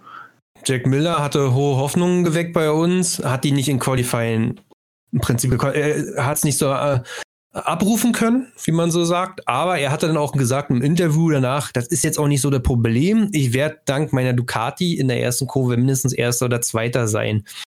Ansonsten Qualifying haben sich so die Yamahas ganz gut auch positioniert, auch Rossi auf der 4 und dann kam das Rennen am Sonntag und der Start und da hat sich im Prinzip bewahrheitet, was Jack Miller gesagt hat. Äh, ja. Gibt ja verschiedene Farben, ne? Ducati hat rot und Yamaha hat blau und Suzuki auch und so weiter. Ja, und dann, dann haben halt alle gestartet und dann ging es halt in die erste Kurve. Und dann gab es halt nur noch rot. Weil halt einfach Ducati komplett an allen weggezogen ist. Also der am krassesten war, ich glaube, war es Roche Martin? Ja. Der ist äh, von Platz 14 gestartet und in der ersten Kurve war er auf Platz 4. Komplett krank, was die Ducatis da gebaut haben. Die haben ja auch noch so ein, so ein Starting-Device, also nicht nur die, auch andere mittlerweile. Aber Ducati hat damit angefangen, wo sie dann äh, das Fahrwerk vorne nochmal so einrasten. Also ich glaube, du hast es vorhin ja schon erwähnt, ne? wie es bei der Supermoto auch bei manchen Rennen ist. Und was die da gemacht haben, also komplett krank. Und dann ging es erstmal die ersten Runden so weiter, äh, dass Ducati erstmal vorne komplett dominiert hat. Auch für einen Rookie, äh, Jorge Martin, ne, äh, auf Platz 4 dann zu sein. Und ich glaube, er war sogar Platz 3 kurzzeitig. Also. Ja. Für den ersten Start in der Klasse ist es schon akzeptabel. Ja, kann man mal machen, ist, ist in Ordnung. Vor allem, wenn man bedenkt, dass äh, Maverick Vinales auf der Yamaha im Prinzip bei jedem Test, bei jeder Möglichkeit den Start getestet hat. Nach jedem Training können die Fahrer immer eine Startübung machen. Nicht jeder nimmt das halt so wahr. Aber Maverick Vinales war halt auffällig damit und hat auch selber gesagt, unser Problem mit der Yamaha ist der Start. Und du denkst natürlich, oh, jetzt guck mal auf die Yamahas, da wird da wahrscheinlich richtig was passieren und auch immer die Ducatis im Prinzip komplett wegziehen. Und es gibt dann immer diese Helikopterperspektive und dann siehst du natürlich so einen Jorge Martin, der komplett außen an allen einfach vorbeifährt. Der startet, merkt, dass er viel zu schnell ist, fährt ganz nach rechts und fährt an zehn Fahrern quasi vorbei. Mit einem ja. deutlichen Überschuss. Im Prinzip aber Maverick Vinales konnte dann im Prinzip sich vorarbeiten. Das heißt, die Ducatis haben auch so langsam schon abgebaut, definitiv. Und Maverick Vinales hat das eigentlich relativ clever verwaltet und konnte dann im Prinzip, glaube ich, so bis Rennmitte auf die 1 vorfahren und sich so ein, so ein Polster aus, rausarbeiten. Jack Miller, für den ging es in die andere Richtung leider. Ja, was, was Vinales halt richtig gut gemacht hat, äh, der war halt hinter Quattararo und äh, hat ihn halt vorfahren lassen. Also Teamkollegen, ne? Beide das gleiche Bike. Ja, ist halt einfach ihm hinterhergefahren, dieselbe Linie. Fabio musste gucken, wie er irgendwie an den Leuten vorbeikommt. Klar, Vinales dann auch. Aber prinzipiell ist es immer besser, jemanden vorfahren zu lassen. Hast Windschatten, kannst Reifen schonen, musst weniger bremsen und so weiter so ein Zweikampf, also Überholmanöver bedeuten halt auch immer mehr Belastung für die Reifen. Das heißt, du bremst immer tendenziell später, du beschleunigst früher immer raus, du fährst mehr Schräglage. Klar, die fahren immer am Maximum, aber die fahren auch immer so, dass sie es verwalten können auf die ganze Renndistanz. Und wenn du so einen konstanten Zweierfight bist oder mit mehr Fahrern, dann fährst du halt die Reifen dir weg und du verlierst auch Zeit nach vorne. Also es gibt oft Situation, die, glaube ich, äh, als jemand, der neu für die MotoGP ist, diese Zeichen nicht deuten kann. Das heißt, zwei Fahrer betteln sich die ganze Zeit und irgendwann gibt der überholt nochmal einen Fahrer und schlägt sozusagen auf sein Heck oder auf seinen Arsch. Ganz komische Geste, die aber bedeutet, folgt mir jetzt einfach. Hör auf, mir in die Kurve reinzubremsen oder so. Komm, wir fahren jetzt so, ich auf der 2, du auf der 3. Wir fahren jetzt nochmal an die 1 heran, weil wir verlieren hier gerade Zeit. So, und das machen dann die Fahrer auch ganz gerne mit sozusagen dann schnelle Rundenzeiten zu machen, auf die Eins aufzuschließen und dann vielleicht nochmal in den letzten zwei Runden äh, um Platz einzukämpfen. Hat Vinales ja dann auch geschafft. Sehr clever. Was mich auch richtig gefreut hat, Joan Sarko war auf der zwei, auf der drei die meiste Zeit, Francesco Bagna auf der zwei. Für Sarko auch wieder ein neues Team, konnte sich auch mal wieder beweisen dafür, dass er auch wirklich ein zweifacher Weltmeister ist. Ist auch ultra happy, hat er dann noch im Anschluss gesagt ich glaube, erwähnenswert ist jetzt natürlich, wo ist denn der Weltmeister aus dem letzten Jahr? Dieser Joan Mir. Der hat den typischen Joan Mir gemacht. So, was, was ist der typische Joan Mir? Der typische Joan Mir ist, dass er am Anfang des Rennens, also sag ich mal so über die Hälfte der erst, also die erste Hälfte der Renndistanz halt erstmal so im Mittelfeld äh, chillt und sich da erstmal alles anguckt und sich erstmal so ein bisschen warm fährt. Aber er startet ja schon im Mittelfeld, ne? Also er ist halt eh so ein Sonntagsfahrer, ne? Das heißt, sonntags ist immer Rennen, Samstag ist halt Qualifying und im Qualifying ist er halt oft nicht stark. Halt im Mittelfeld irgendwo gestartet, das Rennen erstmal losgefahren, sich da ein bisschen eingependelt, eingegroovt, mal gucken, was so geht. Und dann so zehn Runden vor Schluss oder sowas hat dann irgendwie so einen Schalter in seinen Kopf umgelegt und da ging es dann los, ne? Und dann irgendwie von Platz zehn oder sowas, glaube ich, war er, hat er sich dann halt vorgearbeitet, war dann irgendwann auf dem Platz zwei. Halt auch wirklich bis in die letzte Runde hinein sich dann schon dachte, das ist halt wirklich wieder so ein typischer John Mir-Move, weil er das halt öfters mal bringt, dass er erst so ab Hälfte des Rennens dann wirklich so Gas gibt und halt dann auch wirklich alles zerreißt. Also das ist dann schon echt heftig, was er da hinlegt. Also man nennt Joan Mir ja auch den Reifenflüsterer, weil er halt einfach seine Reifen so krass schonen kann und so gut damit fahren kann, vielleicht weil die Suzuki ja auch so weich sich fahren lässt. Und das merkt man halt übelst, dass er dann am Ende des Rennens so viel noch übrig hat und so auch heftige Manöver machen kann, wo alle anderen sagen, ey, wenn ich das mache, dann liege ich im Kiesbett.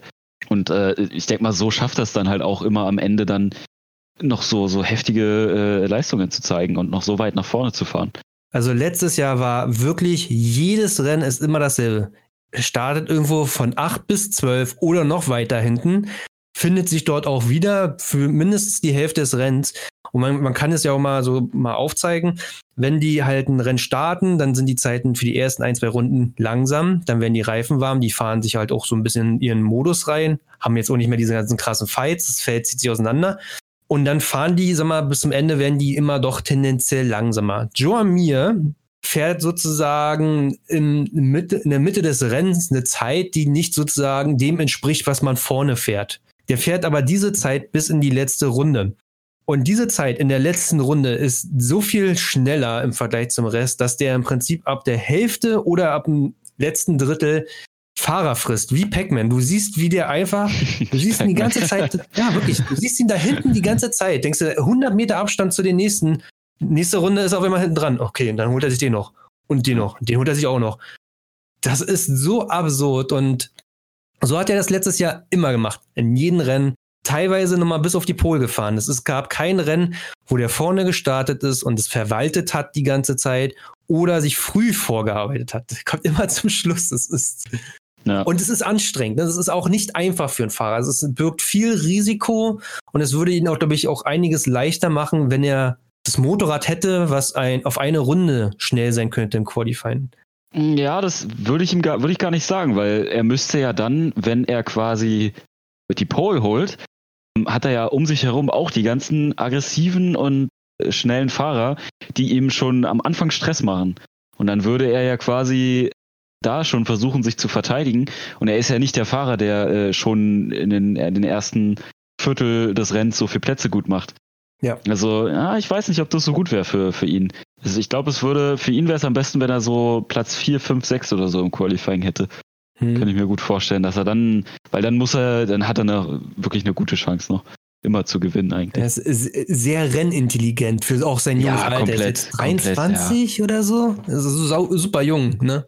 Ja. Und sehr rennintelligent. Äh, ich sag mal, Marc Marquez war nie sehr rennintelligent. Also Marc Marquez wollte immer der Erste sein. Koste es, was es wollte, bis zum letzten Rennen. Ja. Äh, der hat nichts eingeteilt, der hat nie was verwaltet. Es gibt ja auch so Situationen, wo ein Fahrer merkt, ich könnte noch auf die Eins fahren, ich könnte mir noch den ersten Platz holen als Zweiter sozusagen. Aber das könnte jetzt mal risikoreich werden und na, fuck it. Ich fahre jetzt hier hinterher, ich hole mir den zweiten Platz, hole wichtige Punkte.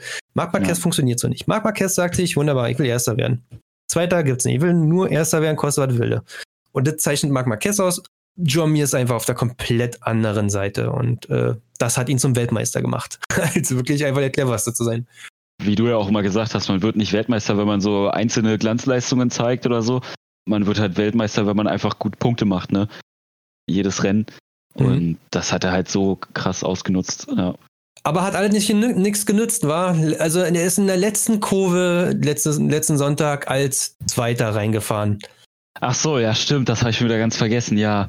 Oh, das war das war das Schlimmste überhaupt. Ich, ich ja, ne, also ne, er ist Zweiter gewesen und dann ist er Vierter geworden in einer Kurve. Nicht in einer Kurve, sondern in einer geraden, ne? Zwischen letzter Kurve und Ziellinie. Er ist auf die Zielgerade als Zweiter raufgefahren. Ja, und dann dasselbe Spektakel wie in der ersten Runde. Dann kamen die Ducatis, die einfach aus dem Windschatten raus mit gefühlt 100 PS mehr und noch 25 Aero Winglets. Die Karren hinten abgesenkt, das Fahrwerk nochmal kurz verändert. Also no joke machen sie ja wirklich beim Fahren und dann einfach vorbeigezogen. Und das muss für ihn so schlimm gewesen sein, wenn du da einfach denkst, so, ja, man, vorgekämpft bis auf den zweiten. Und dann fährst du da und auf einmal ziehen diese zwei einfach nur schnellen Ducatis an dir vorbei. Auf der Aufnahme vom Helikopter sah das halt wirklich so aus, als wenn entweder John Mir einen Motorschaden hat oder, keine Ahnung, Leistung wegfällt. Die Dinge sind so an dem vorbeigeflogen. Also das können, können Sie nicht ausdenken, dass da nochmal so ein heftiger Leistungsunterschied existiert. Hat auch keiner auch kommen sehen, glaube ich. Auch die Kommentatoren, oh no, no, no, no, no. ja, ich saß auch auf der Couch. Also ich war ja ein bisschen noch gehandicapt von meinem Schlafrhythmus, aber ich saß da, dachte mir so, Digga, das haben die jetzt hat denn nicht gemacht. Also kann ja nicht wahr sein. So unfair eigentlich. Max und ich haben es ja bei mir geschaut und äh, wir haben einfach irgendwann haben wir mal kurz zurückgespult für eine halbe Minute und Maxim schreibt, Max, diese scheiß Ducatis, das ist so unfair. Und wir hatten es noch nicht gesehen. Ach, was hat er gespoilert? Ja, aber bis zur letzten Kurve hat es immer noch keinen Sinn gemacht. Also es hat ja aus den Kurven, es hat ja wirklich 200 Meter vor Zielen keinen Sinn gemacht, diese Aussage. Wie so, hä?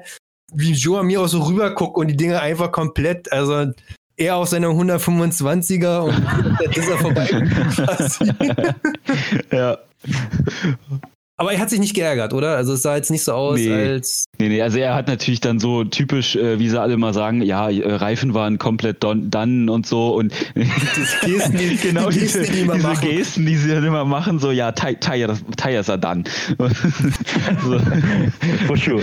For sure, for sure. Unfortunately, uh, tires are done. Jeder italienischer Rider. Jeder Spanier und Italiener jedes Mal, einmal, jedes das Rennen. Nee, also er meinte wirklich dann, äh, ja, ob es jetzt so stimmt oder nicht, klar, könnte man natürlich sich vorstellen, wenn, wenn man aus der ähm, Kurve nicht so rausfahren kann und die Kurve nicht so in dem Punkt äh, treffen kann, wie das jetzt äh, welche können, dessen Reifen noch besser sind, okay, dann könnte es schon sein, dass die Ducatis so vorbeiziehen, aber wenn es gleiche Motorräder gewesen wären, hätte es trotzdem noch gereicht, auch wenn Juan Mir mhm. vielleicht nicht die beste Spur gefahren ist, weil seine Reifen halt vielleicht tot waren. Ne? Er ist nicht Optimallinie gefahren in der letzten Kurve, aber nichts, was bedeutet, dass du halt im Prinzip zwei Plätze verlierst oder ich meine 20 Meter auf den nächsten. Ne? Ja. Äh, wo, hat, wo ist Jack Miller gelandet, unser Liebling? Jack Miller ist gelandet auf Platz 9. Dam, dam, dam. Aua. Wir haben alle Jack Miller getippt als Weltmeister, glaube ich, auch ich glaub, wir müssen, ne? und ja, also ich nee, auf jeden ich Fall. Ich nicht. Nee. Du hast nicht? Okay, vielleicht war es cleverer. Mal sehen. Ja, Jack Miller, irgendwie hat er es nicht so hinbekommen. Ich weiß gar nicht, woran es lag. Er ist kontinuierlich einfach immer ein Stückchen nach hinten gefallen. Na, Reifen. Reifen. Viel Leistung. Reifen vor Schuhe. For sure. genau. ah nee, Jack Miller, ja. My fucking tires. Fucking tires. Fucking cunt. ja, also im Prinzip die Ducatis haben ja auch über das Rennen halt einfach abgebaut und alle haben im Prinzip im Interview, also Sarko und Banyaya konnten dann sozusagen Platz zwei und drei sichern, aber auch beide haben gesagt, mit den Reifen, das war dann schwierig gewesen. Äh, demotivierend. Aber nächstes Jahr geht's dann, äh, nächstes Jahr, nächstes Wochenende wieder Katar. Im Prinzip Corona-Startplan sieht es halt so vor, dass manche Strecken zweimal besucht werden, was normalerweise ja nicht der Fall ist. Ja, und ich, ich denke mal, Jack Miller fährt halt auch, wie gesagt, für die äh, Weltmeisterschaft. Und er hat jetzt zwar nur sieben Punkte mitgenommen auf Platz neun, aber äh, immerhin sieben Punkte. Also wenn er es jetzt durchzieht und Stück für Stück immer besser wird und andere dann wieder mal Erster und mal Letzter werden, dann wird er trotzdem Weltmeister. Also der hat noch nichts verloren, würde ich sagen. Ich würde sagen, was eine feste Kategorie ist, die man ja so ein bisschen einbetten können, wir können ja mal sozusagen von jedem Rennen Gewinner und Verlierer festlegen. Natürlich nicht der Gewinner ist, der der Erste wird, ein Verlierer, der der Letzte wird, sondern es geht ja auch so ein bisschen um die Erwartungen oder das, was äh, sich abgezeichnet hatte, auch im Qualifying oder im Training. Soll ich anfangen mit meinem Gewinner? Ich würde sagen, mein Gewinner ist natürlich Johan Sarko. Schwere Zeit gehabt bei KTM, den haben viele runtergeredet, dem wird auch immer nachgesagt, dass er eigentlich in jedem Rennen crasht. Und er hat es jedem gezeigt, ich bin immer noch da und bin auf Peak meiner Performance. Freut mich, den da zu sehen. Und es macht jemanden, es ist auch eine Person, mit der wir dieses Jahr wohl rechnen müssen, dass er Rennen gewinnt. Und das macht die WM spannender. Max, dein Gewinner. Für mich halt einfach irgendwie so Banyaya, weil halt super äh, Tests hingelegt, ne? halt auch das Qualifying krass gewesen. Jetzt im Endeffekt halt auf dem dritten gelandet, aber also wenigstens auf dem Podium, was ist wenigstens Podium, ist halt überheftig, musst du erstmal machen. So. Sein zweites Podium. Ähm, ja, genau, sein zweites Podium. Deswegen so halt für mich eigentlich so der Winner. Würdest du sagen, dass äh, Pecco, also Francesco Bagnaia wird auch mal Pecco genannt, dass Pecco auch dieses Jahr mal Rennen gewinnen wird? Auf jeden Fall. Die Leistung Jetzt abgesehen von seiner Ducati, halt menschlich hat er die Leistung halt auch. Ähm, wir haben es gesehen an seinen Rundenzeiten. Das war halt einfach unmenschlich. Ja. Und ähm, er, er stand schon so oft halt irgendwie vom, also halt irgendwie auf, auf Podiumskurs oder halt sogar auf dem, auf dem Siegeskurs, wo dann halt entweder irgendwie er sich gemault hat oder einen Motorschaden hatte, halt immer irgendwelche, irgendwelche doofen Sachen, die ihn dann halt von den, von dem Sieg halt abgehalten haben, ne? Ja, viel Pech gehabt im letzten Jahr. Ja, also ich würde tatsächlich auch äh, den, den offensichtlichsten nehmen, also Merrick Vinales, weil er halt einfach, ich müsste noch mal gucken, von wo er jetzt gestartet ist. Er ist gestartet von drei oder fünf. Von, von Platz drei ist er zwar gestartet, aber er war ja in der ersten Kurve dann auf einmal durch die Ducatis schon wieder im Mittelfeld irgendwo. Ja. Und hat sich halt einfach komplett durchdacht, kontinuierlich keine Fehler gemacht. Ich glaube, er hat wirklich nicht einen Fehler gemacht und ist halt einfach Stück für Stück äh, übers Rennen, über die Distanz durchmarschiert, komplett durchgeplant und muss halt erstmal machen. Also dann am, am Ende auch durch die ganzen über Überholmanöver noch die Reifen zu haben und dann noch Erster zu werden und auch noch einen Abstand rauszufahren. Also eigentlich so die, die beste Leistung auf jeden Fall. Er ist nicht durch Zufall Gewinner geworden jetzt in dem Rennen. Nee. Er hat es wirklich sich verdient. Ja. Und er hat ja in der Vergangenheit schon ein paar Rennen gewonnen. Er war mal zeitweise immer eher der WM-Kandidat gewesen und konnte dann irgendwie nicht abliefern. Was würdest du sagen? Kann er dieses Jahr wirklich Weltmeister werden? Hat er dieses Jahr alles zusammen? Also ich habe ihn ja in meinen Top 5 für, für den WM-Titel, habe ich ihn ja mit drin. Ihr glaube ich beide nicht. Deswegen, ich sehe ihn auf jeden Fall da vorne. Er hat noch keinen WM-Titel, ne? Ähm, und also Moto 3 Weltmeister ist er geworden mal. Genau, aber in der GP ist er, hat er noch keinen WM-Titel, ist aber schon ein paar Mal Vize-Weltmeister geworden, bin ich der Meinung. Müsste man nochmal nachgucken. Und wenn es Top 3 sind, von mir aus. Aber er ist auf jeden Fall seit mehreren Jahren gut dabei. Er hat nicht eine Glanzleistung, wo er, also ein, ein Jahr, wo er perfekt ist und die anderen dann nicht wieder. Er ist immer gut dabei. Und auf der einen Seite gönne ich es ihm auf jeden Fall, wenn er jetzt mal einen WM-Titel holen würde, endlich. Und auf der anderen Seite denke ich auch, dass, äh, ja, dass er einfach jetzt Leistungen abrufen kann, hoffentlich. Verlierer. Mein Verlierer des Rennens ist Franco Morbidelli. Franco Morbidelli, Vize-Weltmeister letztes Jahr geworden, immer die stärkste Yamaha eigentlich gewesen, mit dem alten Material. Die Leute mögen ihn, er ist halt auch immer einer, der total cool ist und alles. Platz 19. Äh, irgendwas hat da überhaupt nicht funktioniert. Es ist jetzt, man munkelt so ein bisschen, dass es so ein technischer Mangel war. Er will dazu nichts sagen. Man glaubt aber, dass dieses Starting-Device, was die Yamaha hat und viele andere Motorräder, wo nicht nur die Front abgesenkt wird, sondern auch das Heck, also das Federbein staucht so irgendwie ein bisschen ein, dass es im Prinzip gehakt hat und dass er mit leicht eingefederten Federbein die ganze Zeit gefahren ist. Und das haut dann natürlich gar nicht hin und dafür kann er nichts und ich glaube auch nicht, dass es an ihm lag, aber der unglückliche Verlierer von mir, von diesen Rennen. Da könnte man natürlich auch wieder sagen, Franco Morbidelli fährt mit einer 19er. Vielleicht liegt es daran. Vielleicht passt da äh, diese, diese Federung irgendwie hinten nicht so ganz rein. Ist da irgendwas am Rahmen anders oder so? Wer weiß, ne? Also vielleicht führt ihm diese Saison das dann nicht mehr helfen. Mal sehen. Aber in den Trainings und im Qualifying war er eigentlich so da, wo man ihn erwartet, letzten Endes. Hm. Naja, ja. mal sehen. Ja. Max, dein Verlierer. Mein Verlierer definitiv Rossi. Äh, oh, gestartet, ja. auf dem, gestartet auf dem vierten. Qualifying dachte man sich halt eigentlich so, ja, das, was halt angepriesen wurde, dass er halt jetzt in dem Satellitenteam den Kopf frei hat fürs Rennen und sich voll darauf konzentrieren kann, das schlägt halt irgendwie an. Ja, im Endeffekt ist er dann auf Platz 12 gelandet. Ist eigentlich denn dafür, was er denn, wo er mittlerweile äh, zwischendurch war, zwischendurch war er auf irgendwie Platz 16. Ja, ist dann eigentlich noch ganz okay gewesen, aber von Platz 4 auf 16, auf 12 ist halt irgendwie so, semi-befriedigend, wenn man sich halt eigentlich dann mehr erhofft hat. Kann man nichts hinzufügen. Olli, dein Verlierer? Also ich wollte eigentlich auch äh, Franco Morbidelli sagen. Um einen anderen Fahrer noch zu nennen, würde ich Alex Marquez nennen. Hat das Ding nach neun Runden weggeworfen. Der ist jetzt die zweite Saison dabei.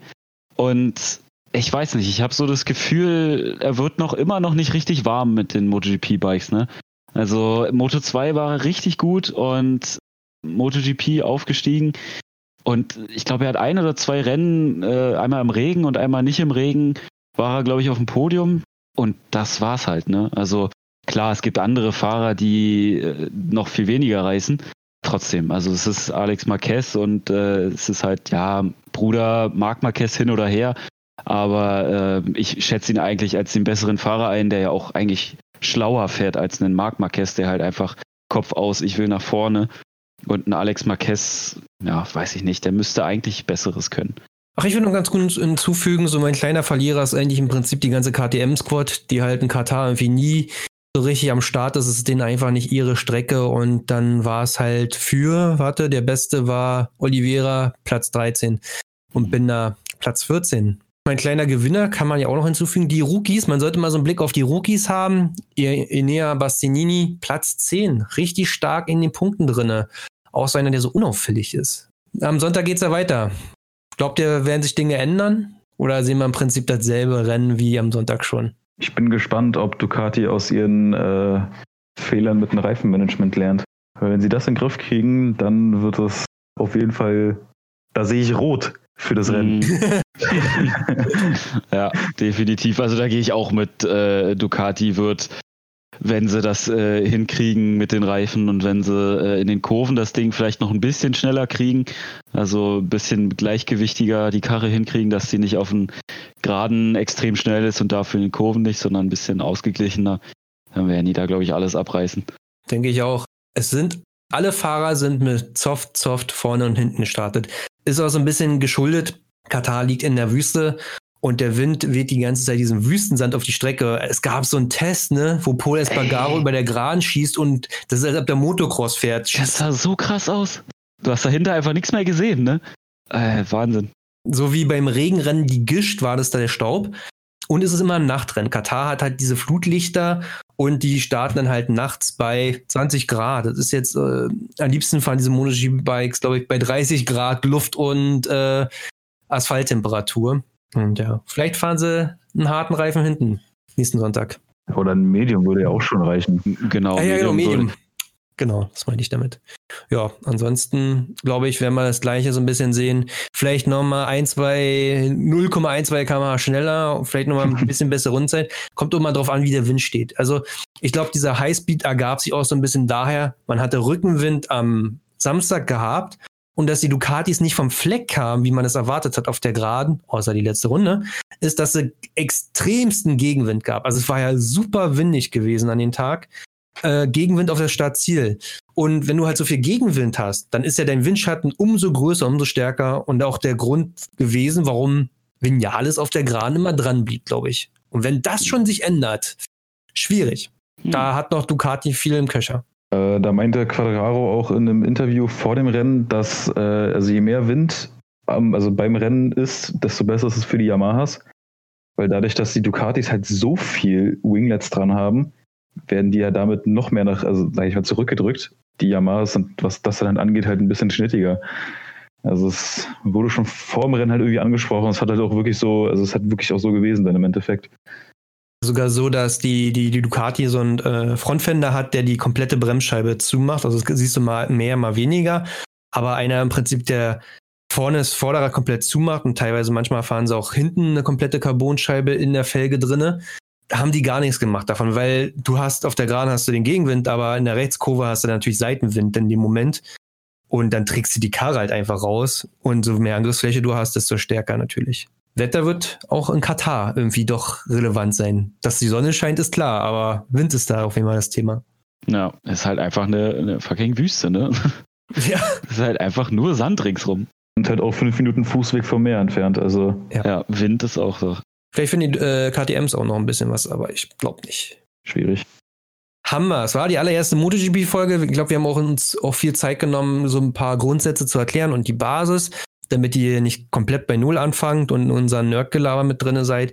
Äh, in Zukunft nur noch die Fragen beantworten, die sich ergeben bei euch oder ein paar technische Sachen, die sich vielleicht dann wieder mal ergeben haben, die man erwähnen könnte. Ansonsten hat Spaß gemacht. Ja, also ich bin ja auch äh, erste Mal hier bei so, einem- bei so einem Podcast dabei, also keine Ahnung, ob das jetzt gut oder schlecht war. Das werde ich mir dann nochmal anhören, ob ich das so sehe. Aber wenn du das so siehst, du hast ja mehr Erfahrung, Broadcast, äh, bin ich da positiv. Äh, wie nennen wir denn das Ganze? Oder wird das quasi eine, eine, eine, Subkategorie vom, vom Broadcast? Es wird ein Format auf dem Brabcast bleiben letzten Endes. Also es gibt ja den Stammtisch und die Interviewfolgen und entweder nenne ich das wie Brab GP oder so. Da können wir uns noch was überlegen. Also veröffentlichen werde ich wohl Donnerstag, Freitag so in den Dreh. Es wird halt so ein Format bleiben, um sozusagen ähm, über die MotoGP übers Jahr hinweg zu diskutieren. Und ich meine, wir können uns diese Folgen nochmal anhören in ein Jahr, in zwei Jahren, was wir gedacht haben, wer komplett scheiße ist oder so. Wie gesagt, letztes Jahr wäre das schon sehr interessant gewesen, äh, wie die Kurve von Joan Mir und unser Ansehen ihm gegenüber wächst, ne? Also. So bei der, bei der Vorstellung, so ja, dann ist da noch dieser Jo, Jo, Jo, Jo, Johan, wie heißt der? Mir, ah, okay. Wuhan Mir. Wuhan Mir? Ach nee. Das ist was anderes. Und ein paar MotoGP-Nerds unter euch gibt's ja auch, weiß ich auch. Okay, Jungs, Die dann jetzt- bedanke ich mich sich- bei euch. Die jetzt in, äh, in, in, den, in die Kommentare schreiben, so das ist falsch und das ist falsch und ihr Vollidioten, ihr habt ja gar keine Ahnung, macht mal keinen Podcast. ja, nee, das ist ja cool, wenn man dann drüber schreiben könnte. Darüber. Genau. Wunderbar. Danke, Jungs. Und ciao. Ciao. Tschüssi.